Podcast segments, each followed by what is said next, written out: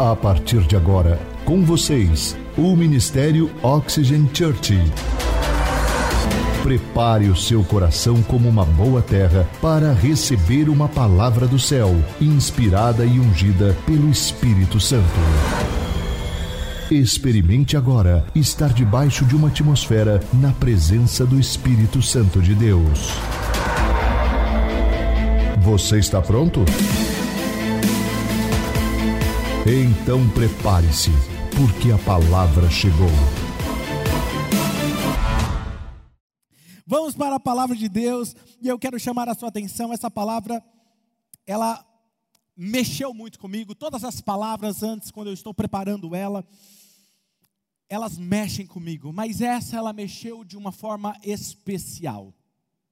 E eu amo falar sobre esse assunto, eu amo falar sobre finanças, eu amo ensinar a palavra de Deus, porque é, é, a palavra de Deus, mas existem alguns assuntos que são especiais para mim, principalmente assuntos que trouxeram liberdade para mim, algumas áreas da minha vida onde eu sofri por muitos anos, eu tive muitas dores naquele assunto. Então, quando a palavra de Deus ela me libertou naquele assunto, eu amo ensinar sobre aquilo, como por exemplo o Espírito Santo, como vida de oração e também sobre finanças. Finanças, por muitos anos eu fui prisioneiro de uma mentalidade que me deixava distante da vontade de Deus para a minha vida. E quando eu aprendi a luz da palavra de Deus e estou construindo algo saudável na minha vida financeira, hoje eu amo ensinar e ajudar pessoas aonde estavam, como eu, a saírem e ser libertos disso, desse sofrimento, e aqueles que já são livres financeiramente, ensiná-los a entrar num próximo nível, que é um nível do que? De generosidade, alcançando a semelhança de Cristo Jesus. E por isso que o título da mensagem de hoje é Seja rico com Deus. Digite aqui no chat, seja rico com Deus. Exatamente, existe uma diferença de você ser rico e ser rico com Deus.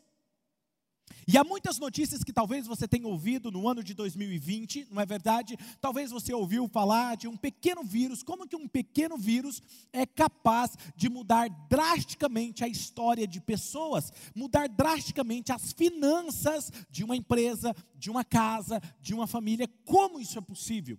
E eu não sei se isso chamou a sua atenção ou chamou a atenção da mídia, mas chamou a minha atenção que esses tempos atrás eu estava fazendo uma pesquisa na internet sobre esse assunto e eu descobri algo interessante. E a mídia estava falando naquele artigo dizendo que aqueles que fazem parte do 1% dos top número 1 do, do mundo, do planeta Terra, na área de finanças, os homens e mulheres mais ricas do mundo, Nesse período de pandemia, no 2020 para 2021, eles se tornaram muito mais ricos, eles aumentaram os seus recursos, eles aumentaram os seus ativos, e eu fiquei pensando como que isso é possível em um caos financeiro, em um caos de uma pandemia, como essas pessoas de 1%, eles conseguiram aumentar os seus ativos, enriquecer ainda mais, enquanto outros perderam suas finanças, perderam seus empregos. Existe algo aqui nisso que eu gostaria de compartilhar com vocês?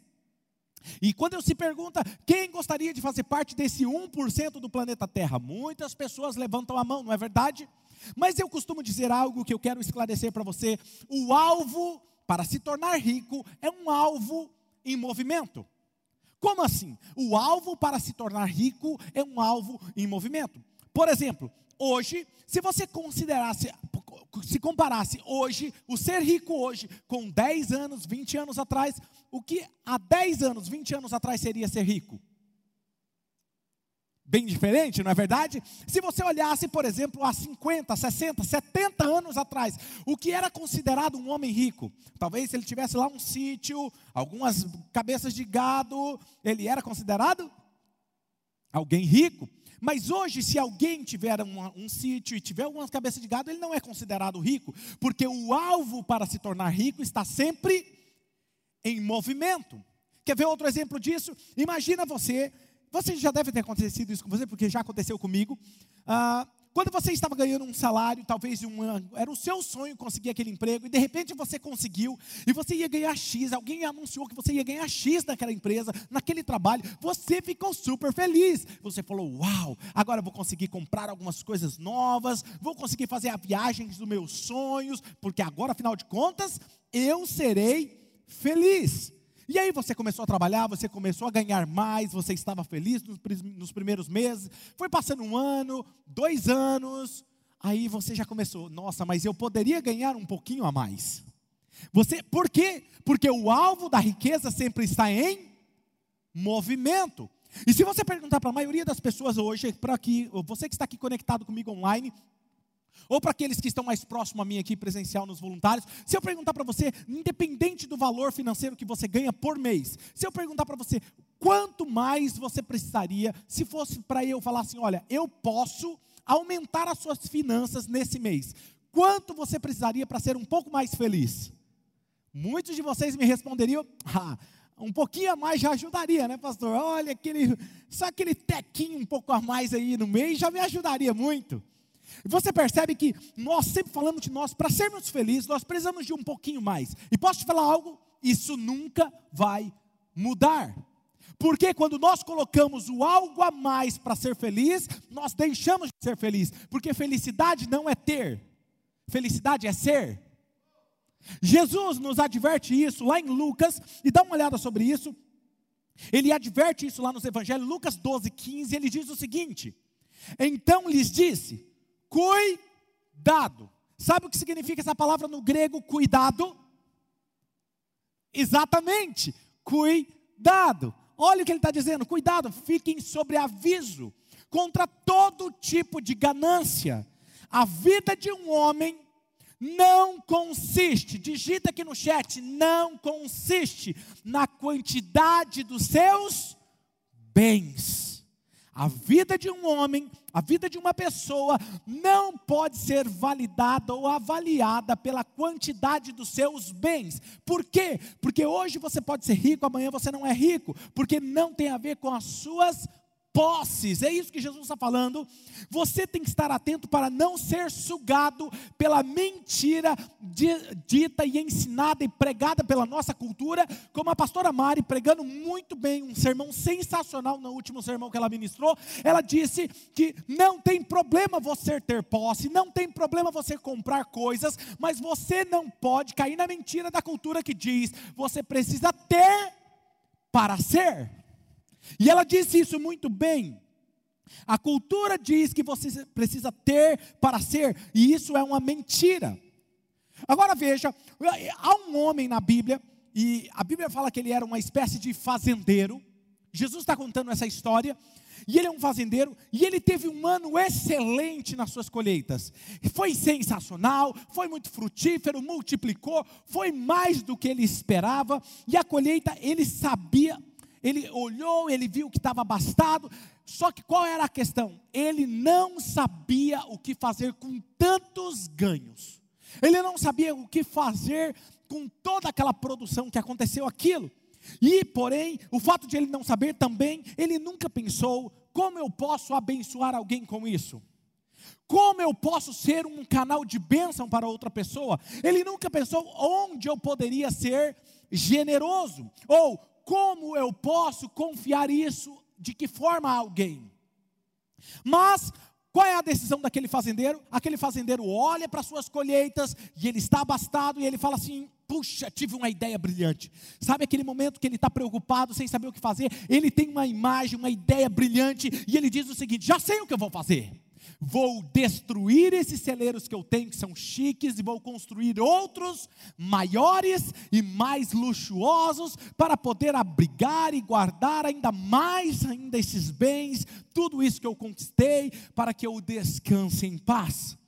E aí eu acho fantástico, porque Lucas capítulo 12, versículo 20 e 21, Jesus diz: Contudo, Deus lhe disse, insensato esta semana à noite a sua vida será exigida. Então, quem ficará com o que você preparou?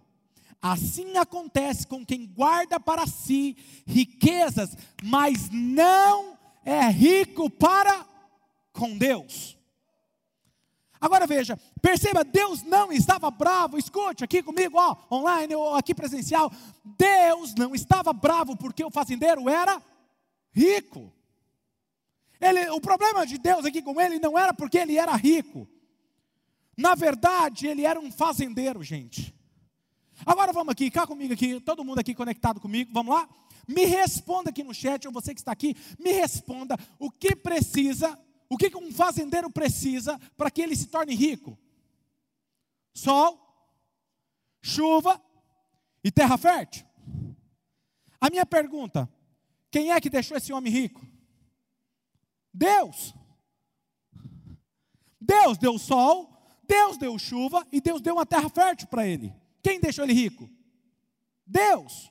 Então Deus não estava com problema de ele ser rico. Deus estava bravo por ele ser rico. O problema, perdão, o problema de Deus com ele era que ele não era rico para com Deus. E aqui existem as boas notícias e as más notícias. E eu quero, antes de começar separar aqui em três tópicos a mensagem, eu quero te dar uma boa e uma má notícia. Qual é a boa notícia, pastor? Quer ver a boa notícia? A boa notícia é que você é rico. Você sabia dessa? Você é rico. Aí você vai falar: não, não, não, não pastor, espera aí, aí, aí. Oh, o senhor acabou de falar que 1% das pessoas mais ricas do mundo, eles aumentaram seus ativos, eles são bilionários, eles têm muito dinheiro, eles não sabem o que fazer. É, então vamos lá, eu quero fazer umas perguntas para você e eu quero te mostrar alguma coisa aqui que talvez vai fazer você repensar sobre o fato de você ser rico. Existe um paradoxo acontecendo enquanto está acontecendo isso no mundo inteiro. Enquanto está acontecendo tudo isso no mundo inteiro, nesse planeta Terra, 3 bilhões, escuta isso, 3 bilhões de pessoas no planeta Terra vivem apenas com 2 dólares por dia. Isso equivale mais ou menos a 5 reais por dia. Deixa eu perguntar para você: você conseguiria sobreviver hoje com 5 reais por dia? Não. Então você é rico. Quer ver outra coisa? Quer ver outro detalhe? Alguém aqui que está me assistindo agora, nesse momento, responde aqui no chat para mim. Você tem aquele negócio grandão na sua casa, uma caixa enorme que nós chamamos de geladeira? Onde você não precisa ir lá para a plantação, plantar, colher, fazer. Não, você simplesmente abre, está tudo fresquinho lá. Está lá para conservar o alimento. Hã? Você tem isso na sua casa? E aí alguns de vocês ainda abrem a geladeira no meio da noite. Oh, mistério, a revelação agora. Abre a geladeira até assim, ó. Dá aquela olhada assim de cima embaixo. Põe a mão assim e fala assim: É, ô mulher, não tem nada para comer nessa casa não? A geladeira está cheia. E você olha e diz assim: não tem nada para comer. Sabe qual é isso? Isso é o problema de gente rico. Porque essas pessoas que vivem apenas com dois dólares ou cinco reais, nem geladeira tem. Quer ver outra coisa? Ou talvez você faz aquela compra pela internet, pela Amazon, pelo Mercado Livre, e aí você olha lá quantos dias vai demorar para chegar aquela sua encomenda, e você olha lá, três dias, e você fala assim, pelo amor de Deus, será que não poderia demorar dois dias? E você fica frustrado porque demora três dias. Isso é problema de gente rica. Porque essas pessoas que só vivem com cinco reais por dia, eles não têm isso. E literalmente, essa encomenda está vindo de todos os lugares do país ou do mundo. E ainda você reclama. Quer ver outra coisa? O seu celular. Esse aparelhinho que você tem aí no bolso, que você carrega para todos os lados, que você vê as redes sociais e talvez está conectado comigo agora me assistindo. Você sabia que ele é muito mais poderoso do que qualquer outro computador mainframe do 1980? Dá para você saber isso, ele é poderoso, ele faz muito mais coisa do que você imaginava. E quando você tem acesso ao Netflix? Quando você clica lá para assistir o seu filme predileto, ou o seu seriado, e aí você clica e você vê uma bolinha assim, carregando, e aquilo que chama, ele vai carregando em buffer, sistema buffer, e de repente começa a passar o filme para você, o seu seriado, e você começa a assistir. Ei, deixa eu falar algo para você. Quando você se sentir frustrado com alguma coisa, lembre-se que esse filme, esse seriado, está vindo direto do espaço sideral, direto para o seu celular. E esse é um problema de quem é rico.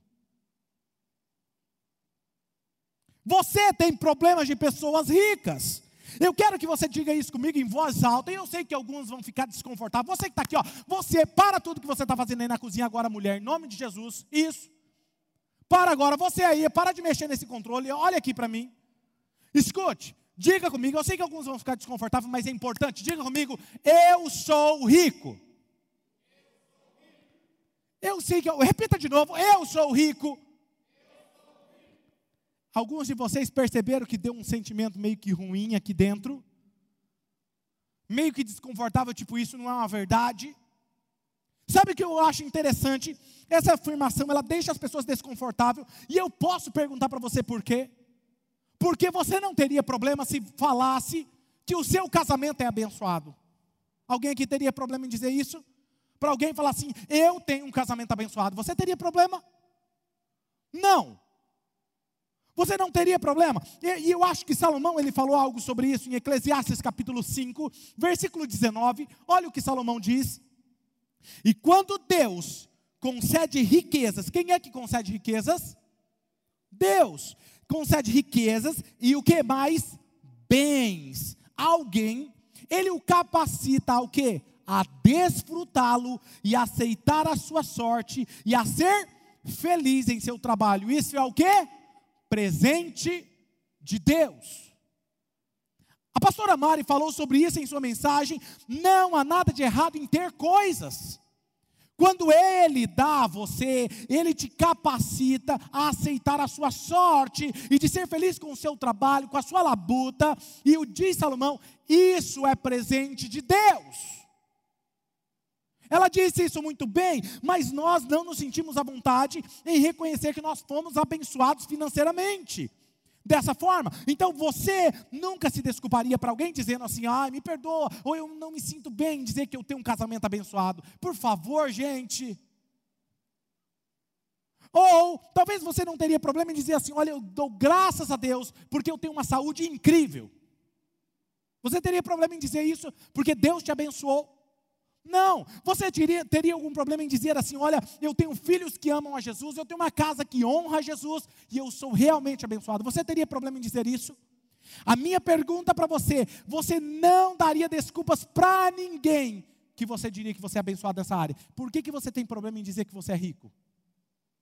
Sabe por quê? Ah, não, pastor, mas sabe o que, é? É que na verdade é que é que eu sou um cristão e como cristão eu acho que eu não poderia dizer que eu sou rico. Por que cristão não pode ser rico? Sabe? A má notícia, eu disse para você a boa notícia. A boa notícia é que você é rico. Sabe qual é a má notícia? A má notícia é que você é rico. Esse é o problema. E olha aqui, porque quanto mais você tem, mais difícil é de você viver pela fé. Por quê? Porque você tende a confiar naquilo que está nas suas mãos. Você tende a confiar naquilo que está nas tuas mãos e não no que Deus pode colocar nas suas mãos. Quando eu sou rico, eu confio nas coisas que estão aqui e não naquele que está ali que coloca nas minhas mãos. E isso nos coloca em desvantagem espiritual.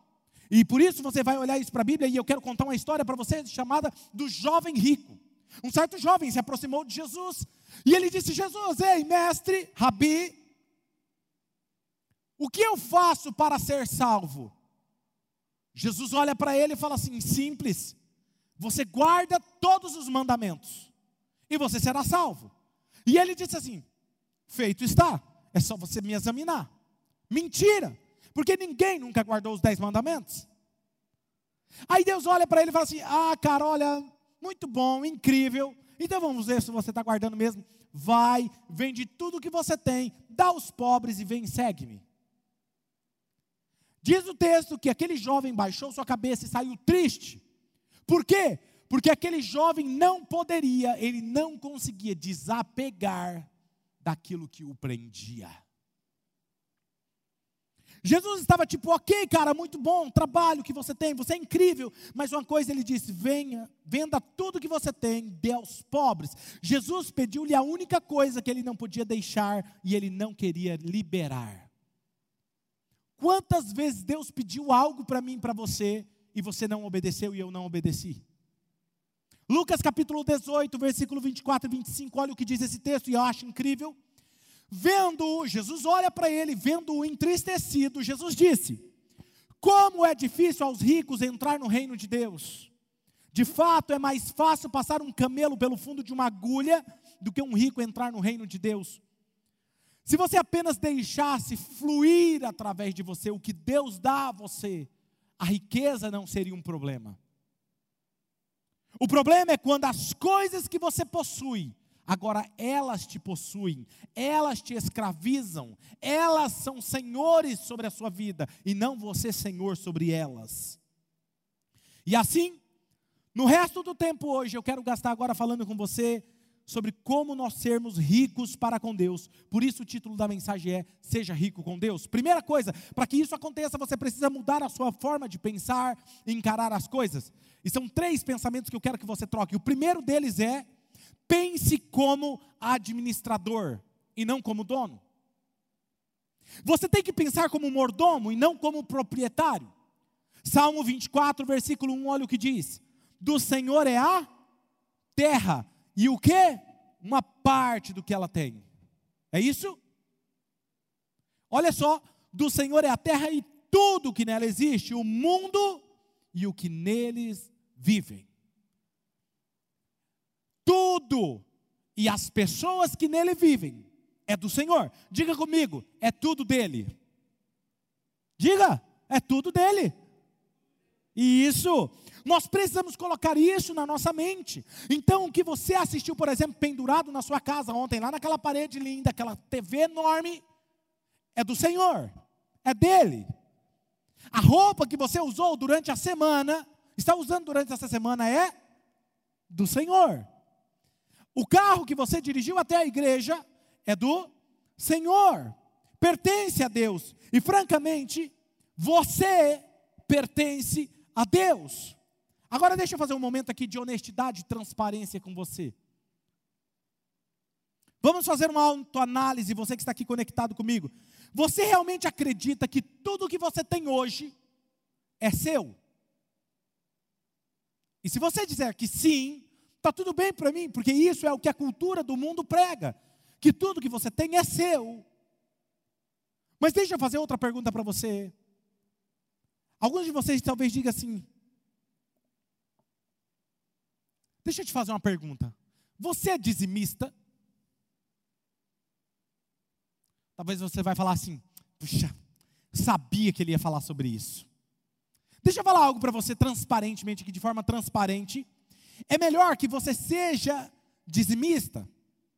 Por quê? Porque se a sua resposta for não, é exatamente aí que tem uma parede sobre a sua fé, impedindo você de amadurecer e conquistar algo em Deus de confiar em Deus nessa área. Talvez você me diga que, não, pastor, mas comigo está tudo ok, eu sou dizimista, então essa palavra não é para mim. Ei, escute, calma aí. Vamos conversar aqui sobre dízimo como se você nunca tivesse ouvido sobre isso, pode ser? Vamos lá. Nós vamos falar aqui sobre Malaquias. Vamos olhar esse texto. Ele era um profeta menor no Antigo Testamento, 400, 400 anos antes de Jesus nascer. E então, este é o contexto, mas o que você precisa saber é que o dízimo, ele foi modelado 400 anos antes da lei levítica ser dada. Então, está na lei, mas na verdade nasceu antes da lei. E Jesus reforçou no Novo Testamento. Ok? Então o profeta Malaquias disse isso. Malaquias 3,10. Olha o que diz o texto. Leia comigo. Tragam o dízimo todo. O texto não diz traga o dízimo, uma parte do dízimo. Porque eu acho interessante que algumas pessoas, quando elas vão entregar o dízimo ao Senhor, ela fala assim: não, eu vou dar aqui 5% aqui, 2% eu vou fazer essa doação de caridade, é 3% eu vou fazer isso. Ele quer administrar o que não é dele. A Bíblia diz: tragam todo o dízimo aonde? No depósito do templo. Para que haja o que, gente? Alimento na minha casa. Onde é que você recebe alimento espiritual? Onde é que você recebe isso? É disso que ele está falando, para que minha casa se mantenha. Diz o Senhor dos Exércitos: e vejam se eu não vou abrir as comportas dos céus e derramar sobre vocês tantas bênçãos que nem terão onde guardá-las. E eu acho interessante que é o único lugar na Bíblia que Deus diz: ponham-me à prova, pode me testar. E ele diz isso duas vezes: pode me testar.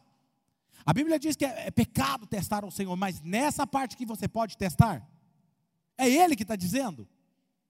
Deixa eu te contar algo interessante. Em outras palavras, Deus está dizendo: Eu te desafio, eu te desafio duas vezes. Teste-me nisso, diz o Senhor Todo-Poderoso, e veja se eu não abrirei as comportas dos céus e derramarei tantas bênçãos sobre você que não terá espaço suficiente para armazená-lo. Olha o que Deus mostrou nesse texto. Você não terá espaço suficiente para armazená-lo. Qual era o problema do fazendeiro? Eu vou aumentar para guardar. Qual era o problema dele? Ele não era rico com Deus, porque ele não estava dando a Deus o que era de Deus. Deus estava abençoando ele e ele não tinha entendido isso. Deixa eu te contar uma história. Eu sempre fui dizimista quando eu entendi o princípio. Na minha casa, na nossa casa, nós fazemos, nós entregamos a Deus o que é de Deus. Mas houve uma época na nossa vida quando eu estava desempregado, começando a oxigênio, que nós realmente nós não tínhamos recursos nenhum, a igreja não tinha condições de me ajudar financeiramente. Nós literalmente estávamos passando necessidades. O que, que eu digo isso? Tinha acabado tudo em casa. tinha acabado tudo. Mas nós confiávamos em Deus e nós tínhamos essa promessa. E um dia eu estava voltando para casa, era tarde da noite, estávamos trabalhando, tínhamos trabalhado o dia inteiro. E quando eu estava voltando para casa, um amigo me liga, 11 horas da noite, e diz: Claudinei, onde você está? Eu falei: Ó, oh, estou aqui na Avenida Rio Branco. E falou assim: Ei, eu vou me encontrar com você lá na frente da sua casa. E essa pessoa é de outra igreja, não sabia do que eu estava passando. E quando ele chegou lá na frente, ele estava com uma caminhonete. E ele falou assim, uma Hilux, ele falou assim, Claudinei, eu quero que você entre com esse carro, me empreste seu carro, eu vou sair com ele, e você entra com esse carro, tira tudo que é nele, tudo que está aqui dentro dele é seu. É seu, Deus mandou trazer para você. E eu quero que você olhe essas imagens agora. Foi dessa forma. Não havia outro lugar que Deus enviou todos os recursos. Enquanto eu estava carregando essas sacolas, que eram muitas coisas, Deus me fez lembrar desse texto e disse: Eu enviarei tantas bênçãos que vocês não terão nem onde guardá-las. E eu falei: promessa de Deus se cumprindo. A palavra dízimo ela vem da palavra hebraica chamada maser. Diga comigo, maser. Olha aí, tá vendo? Eu sempre digo que é uma cultura ser oxigênio. Digita aqui no chat, maser. Isso, M-A-A-S-E-R, maser. Mas algo interessante acontece aqui. Esse termo hebraico, ele não só significa apenas um décimo da sua receita. Essa palavra significa não só um décimo, ele está dizendo o primeiro décimo da sua receita. É a primeira coisa. E eu diria que a ordem que você dá para alguém é mais importante do que a quantidade. E quando Deus, e às vezes as pessoas ficam preocupadas, não, mas é 10%. Não, eu vou dar 10%. Não, não, não. Deus não está falando só sobre os 10%. O mais importante é você o quê? É os seus primeiros 10%. Interessante isso. E talvez a gente possa batido isso aqui. É a primeira décima parte. O objetivo do dízimo é o quê? É nos ensinar a construir as nossas vidas em uma ordem divina. E no mundo de Deus, Ele precisa ser o primeiro. Se você quer o seu casamento abençoado, você precisa colocar Deus em primeiro. Se você quer os seus negócios fluindo, coloque Deus em primeiro. Se você quer que os seus relacionamentos vão bem, você coloca Deus em primeiro. Se você quer que a sua saúde vá bem, você coloca Deus em primeiro. Se você quer que a sua vida espiritual vá bem, você coloca Deus em primeiro. A minha pergunta é: por que que nas suas finanças você quer que vá bem e você não coloca Deus em primeiro? Faz sentido isso para você? Mas é isso que a Bíblia está nos ensinando. Então, se você for o primeiro na sua vida, na sua vida financeira, as bênçãos e as riquezas do céu fará mais mal a você do que bem. E então, se você apenas construir a sua vida, vamos imaginar, baseado nesses princípios, como será? No primeiro dia da semana, nós estaremos onde? Passando o nosso tempo com o Senhor, que é o domingo. Domingo é o primeiro dia da semana. Então você dedica ao Senhor, por isso é a importância de você estar conectado online, ou você está na casa do Senhor, onde você está dedicando o primeiro dia seu da semana a Deus. E se você vai passar a primeira, dedicar a primeira semana ao Senhor do mês, é o sábado. E aí é onde você passa com o povo de Deus. Com quem você passa? O primeiro sábado você tem que passar o tempo com o seu GC. com a sua família espiritual, passando tempo ali em comunhão, cultivando esse relacionamento. Então, se você entende isso e cada vez você, cada vez que você é pago, você tem um lucro, você separa os seus primeiros 10% e você dá a Deus, porque você entende que ele é o primeiro, é uma questão de ordem. É uma questão de ordem. E observe que a primeira palavra desse versículo nos diz o quê? Não é você dá o dízimo no templo. O texto diz traga, trazer o nosso dízimo. Não é do verbo dar, é trazer. E por quê? Eu sei que pode ser uma coisa pequena para você, mas eu quero que você fique atento a isso e entenda que você só pode dar aquilo que é seu. Eu posso escolher um de vocês aqui, pedir a sua carteira e dar um dinheiro que está na sua carteira para outra pessoa? Não, porque não é meu. Eu só posso dar aquilo que é meu. Então, se fosse meu o dízimo, Deus falaria: dê o seu dízimo. Mas ele diga: traga, porque não é seu e nem meu. E o motivo pelo qual trazer é porque pertence a Deus. Levítico diz que o dízimo é sagrado e separado, e Deus diz: Isso pertence a mim. Uau, isso é incrível. Então, se você não é dizimista, escute o que eu estou falando, se você não é dizimista e você tem lá a sua décima parte da sua renda depositada na sua conta bancária que não é seu, você está administrando o que não é seu. E é isso que a Bíblia está nos dizendo. Você está usando e administrando o que não é seu. E para mim a melhor palavra para o dízimo é devolver a Deus o que é de Deus. Por quê? Eu fico apenas com a minha parte, porque eu mas, pastor, por que, que Deus, se é dele, por que, que ele já não fica direto com a parte dele e já deixa logo a minha comigo? Sabe por quê? Porque é uma escolha. Todas as vezes que eu escolho obedecer esse princípio, eu estou escolhendo alinhar meu coração com a vontade de Deus. É uma escolha diária. E quando nós devolvemos o dízimo, aqui está todo o meu ponto, desse primeiro ponto, é que no momento de adoração que você está declarando, você está devolvendo, você está declarando que toda a sua vida pertence ao Senhor e que você confia nele, e nesse momento a sua mente começa a mudar, entendendo: eu não sou o dono, eu sou o mordomo. É diferente. Eu sou administrador do que Deus me confiou. Quer ver um exemplo disso? Você já teve problema, por exemplo, com o seu filho? Meus filhos são generosos, eles amam dar presentes. E quando tem um aniversário, eles não vê a hora. E é interessante que eles querem escolher presentes caros. E aí você tem que colocar um teto para ele, né? Não, não, filho, ó, até tal valor. Porque eles amam dar presente com dinheiro que não é deles. Não é? Gente, fala a verdade, não é fácil dar dinheiro, dar presente com dinheiro que não é seu? Por que? Aí eu comecei a me perguntar, por que, que para os filhos é fácil para eles escolherem um presente caro? Porque eles falam assim: o dinheiro é do meu pai e de onde veio esse dinheiro tem muito mais. Não é isso que eles fazem? E é exatamente isso, quando você entende que os seus recursos não é seu, você está apenas administrando o dinheiro do papai do céu, você se torna mais generoso, porque o dinheiro não é seu, é do papai, e de onde veio tem muito mais. Está me entendendo? Qual é o princípio? E você percebe que é muito mais fácil ser generoso gastando dinheiro de outra pessoa. Então, o objetivo do dízimo é mudar a nossa mente daquilo que não é meu, é de Deus. Então, será muito mais fácil abrir mão e deixar fluir aquilo que não é meu. Você foi criado para ser um canal de bênção dos recursos de Deus, não colecionador de coisas. Deve vir até você, mas fluir através de você.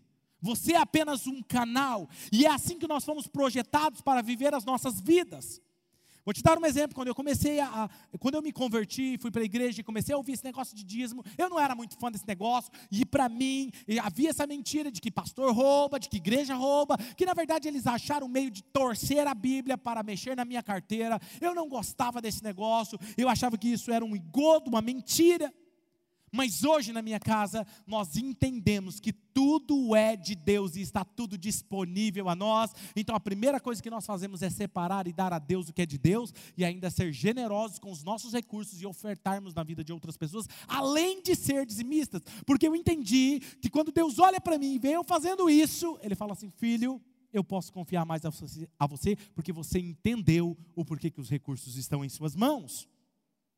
Então nós começamos o que? Muda na nossa mente. Pensamos que nós somos mordomos. E depois nós começamos a fazer o que? Vem o segundo ponto. Invista mais do que você ganha. E aqui eu estou falando de investir mais do que você ganha, não é estou falando simplesmente de investir na bolsa de valores, investir na, no fundo mútuo, comprar ações, não. Eu estou falando de investir em coisas eternas, investir no reino de Deus também, ok? Mateus capítulo 6, versículo 19 ao 21, olha o que diz esse texto. Mateus capítulo 6, capítulo 6, versículo 19 ao 21. Não acumulem para vocês tesouros na terra, onde a traça e o ferrugem destroem, e onde os ladrões arrombam e furtam. Mas acumulem para vocês tesouros nos céus. Onde que é para você acumular tesouro?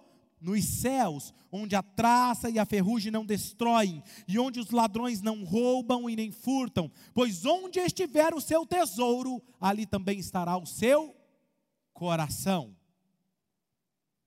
Quanto mais você investe nas coisas que importam para o coração de Deus, mais o seu coração vai bater por aquilo que está o coração de Deus. Porque o seu coração segue para onde está, onde você está dando. Onde mais está indo o seu dinheiro é onde está o seu coração. E quando Deus fala sobre isso para nós, a cada momento, a cada dia, você tem uma escolha de fazer: gastar o seu tempo, gastar o que Deus lhe deu, investir o seu tempo ou os seus talentos em vão, ou investir naquilo que realmente importa para Deus e vai fazer a diferença. Sabe, tudo depende, é o mesmo tempo, é a mesma vida, mas você terá resultados diferentes.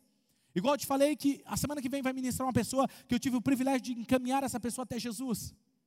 Mas por muito tempo, muitos anos nessa cidade, eu estava de joelhos dobrados orando por essa pessoa. Eu nem conhecia ela e eu já dobrava os meus joelhos e orava por ele, para que Deus levasse a ter um encontro com ele e se rendesse a vida dele a Jesus e ele fosse membro de uma igreja. Eu só mal sabia que ele seria membro da nossa igreja. Sabe? Porque nós entendemos, e hoje, quando eu ver ele sábado, na verdade já é um privilégio, mas sábado, quando eu, perdão, domingo, quando eu ver ele ministrando nessa casa para vocês, eu vou entender, valeu a pena. Valeu a pena. Você quer investimento melhor do que esse? Sabe, pense algum tempo. Talvez, se você se divertir na Netflix assistindo alguma coisa, gente, não tem mal nenhum nisso. Não tem, não é pecado. Mas você assistir aquilo não vai mudar nada na eternidade. Tome o mesmo tempo e fique de joelhos e ore por seus filhos adolescentes. Ore talvez pelo seu chefe que não conhece Jesus. Isso mesmo, meus amigos. Ore por aquela pessoa. É um investimento que terá rendimento eterno mais tarde. Você continuará tendo o mesmo tempo, mas com resultados diferentes. Você pode gastar a sua influência, por exemplo, construindo nas redes sociais a sua marca, a sua identidade, a sua fama. Ou você pode usar as redes sociais para construir a fama daquele que tem o nome sobre todo nome. Pare simplesmente, você pode compartilhar algumas piadinhas, algumas gracinhas lá? Pode. Você pode falar algumas coisas lá? Pode. Mas que tal você parar e falar de Jesus um dia? Talvez uma palavra que alguém vai ouvir nas redes sociais vai mudar o dia dela. Você terá o mesmo tempo, mas com resultados diferentes. Você pode gastar dinheiro no seu próximo brinquedo tecnológico. Nós, homens, amamos comprar tecnologia, na é verdade. Pode sair um brinquedinho novo que a gente já está rindo, faceiro, querendo comprar, vendo como que a gente pode parcelar. Deixa eu te falar, você pode gastar o seu próximo dinheiro no próximo brinquedinho tecnológico. Ou você pode pagar o aluguel de uma mãe solteira ou de alguém que está desempregado. Você pode gastar mais com mais alguma coisa supérflua da vida, ou você pode ajudar a igreja a implantar mais um campus, onde talvez a tia de alguém conhecido vai poder assistir um culto e levantar a mão entregando a vida para Jesus. Você pode ajudar a igreja a expandir o reino na internet, ajudando a financiar para que outras pessoas de outras cidades, de outros estados, de outros países conheçam a Jesus. Eu, ultimamente, no ano de pandemia, eu falei isso para vocês. A nossa igreja tem se expandido pelo mundo inteiro. Já atendi e fiz aconselhamento pastorais com pessoas de outros estados e de outros países, porque você tem investido nessa casa. Por isso é possível. Quero dar um exemplo para vocês. A primeira vez que eu viajei para fora do país, alguém que já viajou para fora do país, digita aqui no chat. Eu já viajei. É para o Paraguai. Tá bom demais. Ou para qualquer outro lugar. Você já viajou? A primeira vez que eu viajei foi para, se eu não me engano, Peru. Peru, Chile, na verdade foi Chile, depois Peru. E aí quando eu viajei, eu estava feliz da vida, nunca tinha viajado para fora, meu filho, fala comigo. Peguei aquele dinheirinho meu economizadinho, pá, fui lá na casa de câmbio. Oh, cheguei na, na, casa de câmbio e troquei todo o meu dinheiro. E, e a pessoa que estava comigo falou assim: não troca todo o seu dinheiro. Eu falei: não, cara, eu quero comprar um monte de coisa. Ih, que legal, um monte de pesos, um monte de negócio. Peguei aquelas moedas, que dinheiro, guardei no bolso e saí, comprei as coisas, e andei, comprei, gastei. Mas eu não gastei tudo. E quando eu voltei para o Brasil, quando eu cheguei no Brasil, eu peguei todas aquelas moedas, cheguei na pessoa e falei assim: e agora, o que, que eu faço com isso aqui? Ah, então você guarda, guarda de lembrança, porque não serve aqui. Deixa eu falar algo para você. Quando você chegar no céu, lá não tem uma casa de câmbio. Você vai descobrir que aquilo que você passou a vida inteira correndo atrás, lá não tem valor nenhum. Só vai estar lá as pessoas que você ganhou para Jesus.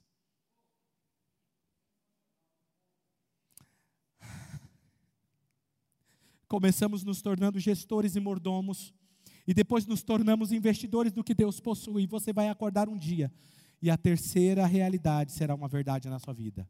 Terceiro, viva para dar. Vai se tornar a razão pela qual você tem respiração em seus pulmões e vida em seus ossos, é encontrar a oportunidade de dar. Provérbios 22, 9 diz: olha o que esse texto diz: quem é generoso será abençoado, pois reparte o seu pão com o pobre, com o necessitado. Gente, a pessoa que simplesmente vive a sua vida olhando pelas lentes das necessidades que eu poderia atender. Quais necessidades eu poderia atender hoje? Qual ministério eu poderia investir? O que eu poderia dar para que o reino de Deus fosse mais além? Onde eu poderia ser uma bênção, essas pessoas serão abençoadas, é o que o texto está dizendo. Deixa eu falar algo para vocês.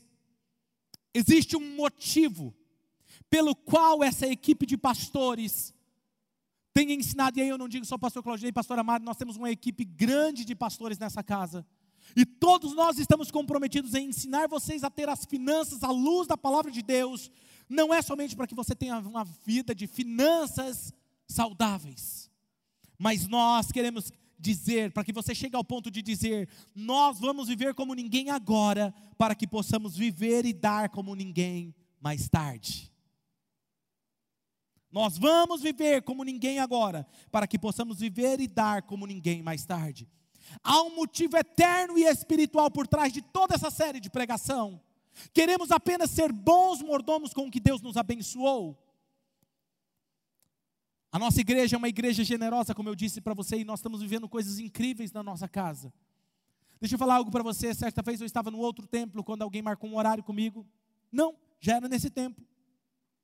A pessoa marcou um horário comigo no meu gabinete, uma pessoa muito bem sucedida, membro dessa casa. E ele começou a falar como Deus estava trabalhando no seu coração, sobre suas finanças, sobre ser mordomo, sobre ser cuidador daquilo que Deus tem dado a ele. E ele, com lágrimas nos olhos, ele disse: Pastor, eu quero te falar algo. O seu sonho é o meu sonho. A arena nós vamos construir juntos. E Deus estava falando comigo enquanto eu orava. Eu talvez nunca serei um pastor com você, mas Deus me deu um dom da liberalidade. Eu serei um dos pilares financeiros dessa igreja. Pode contar sempre comigo. Porque eu entendi que os meus recursos é recursos do céu. Você quer coisa melhor do que isso?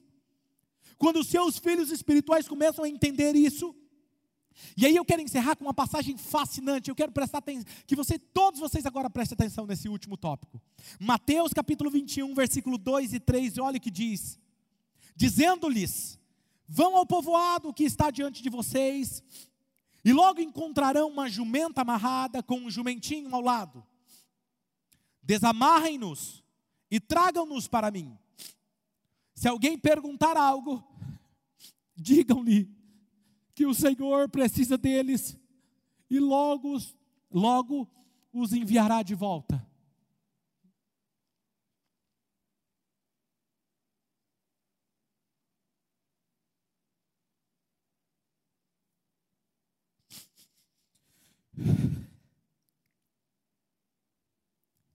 Em que universo você vive? Em que universo você vive? Que o Deus que fez tudo é dono de tudo, precisa parar para a sua criatura que é dele e lhe pedir algo.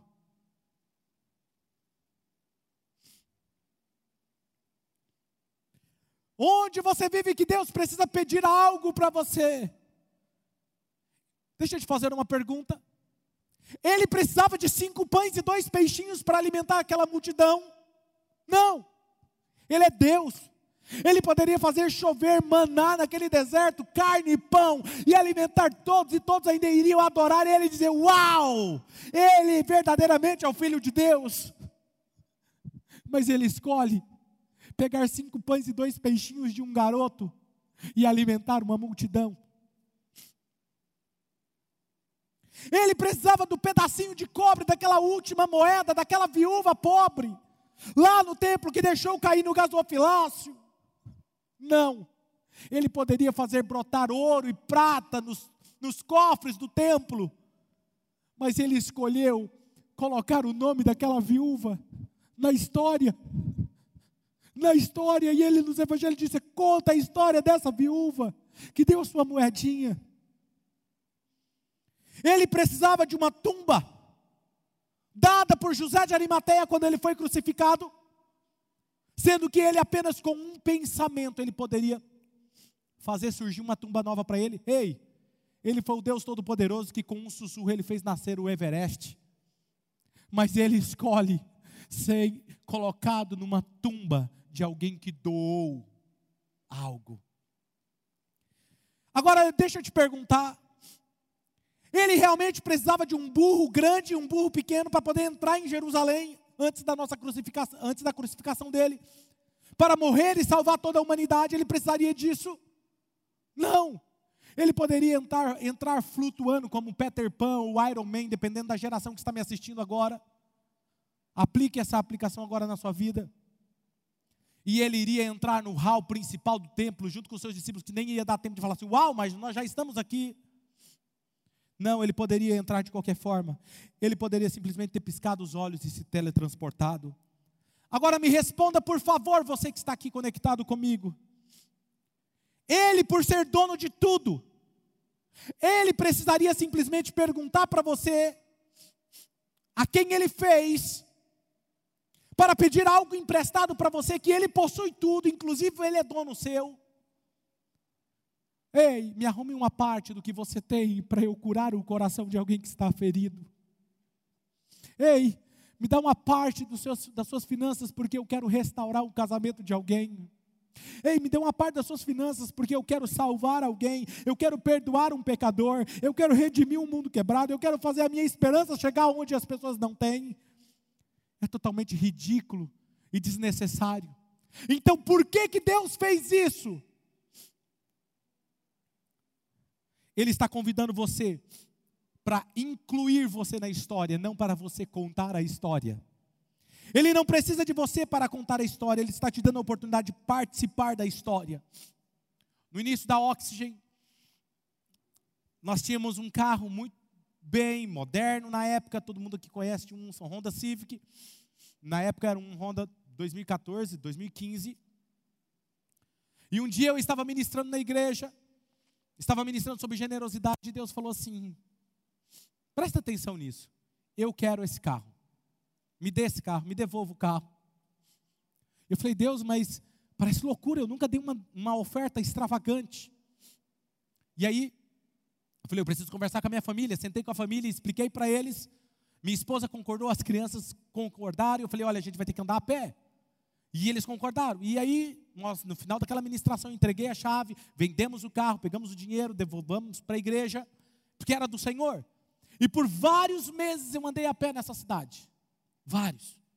Muitos de vocês lembram disso. Agora, olha o que aconteceu. Alguns meses atrás, eu estava conversando com um financeiro da nossa igreja, e ele estava fazendo um relatório de todos os anos da igreja. E sabe o que ele me disse? Ele falou assim: Pastor, naquele ano que o senhor deu o seu carro de oferta, era em setembro.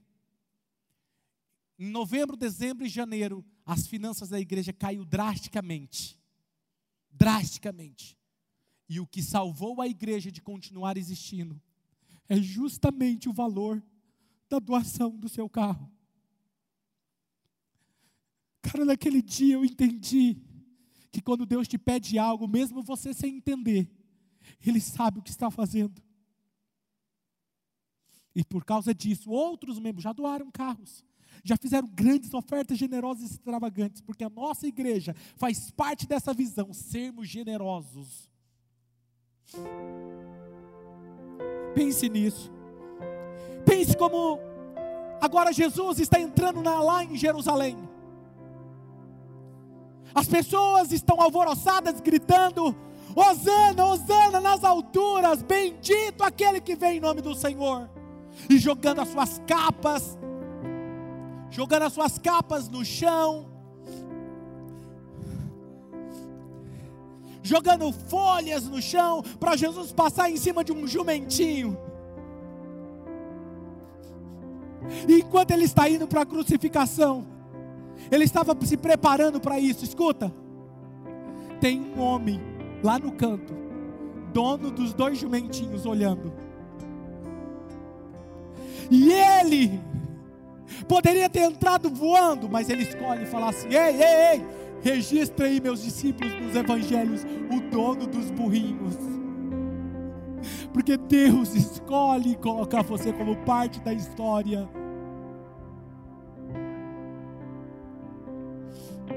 Você e eu seremos incluídos na história. E assim, para aqueles que honram a Deus com o seu dízimo e com as suas ofertas, você está sendo incluído na história. Você que honra ou vai decidir a partir de hoje ser dizimista, Deus vai incluir seu nome na história. Você que serve na casa Oxygen ou no Oxygen Kids, que estão ansiosos para servir as crianças, Deus está mudando a história da próxima geração por causa de você. Você que serve no Oxygen One, Deus está garantindo que uma geração apaixonada pelo Espírito Santo se levante nessa última hora. E por causa de você, por causa de você, o Evangelho pode chegar lá. A nossa casa Oxygen está escrevendo uma história. E toda vez que você escolhe, eu quero dar sacrificialmente para ajudar a próxima implantação da Oxygen para expandir o reino pela internet. Eu vou fazer essa oferta, eu vou fazer isso. Deus está incluindo a sua história, o seu nome na história. Nós já estamos visionando vários lugares no Brasil e no mundo para implantar igrejas. Estamos preparando nossos futuros pastores para isso. E nós iremos, pessoas apaixonadas por Jesus e por pessoas. E você faz parte disso. Você faz parte disso todas as vezes que você escolhe investir no reino. A nossa casa Oxygen vai completar quatro anos esse ano, em junho. Quatro anos de existência, e a nossa missão tem sido essa: levar as pessoas a se tornarem seguidoras totalmente devotadas a Cristo Jesus. Deixa eu te falar algo para encerrar. Essa devoção total não acontecerá até que você deixe ir aquilo que é Ele e é dele e liberar. E aí o tesouro do céu vai fluir através de você. E Deus te convida para a maior aventura de todos os tempos. O que você tem é meu. E no dia que eu pedir, você vai me dar? Feche seus olhos.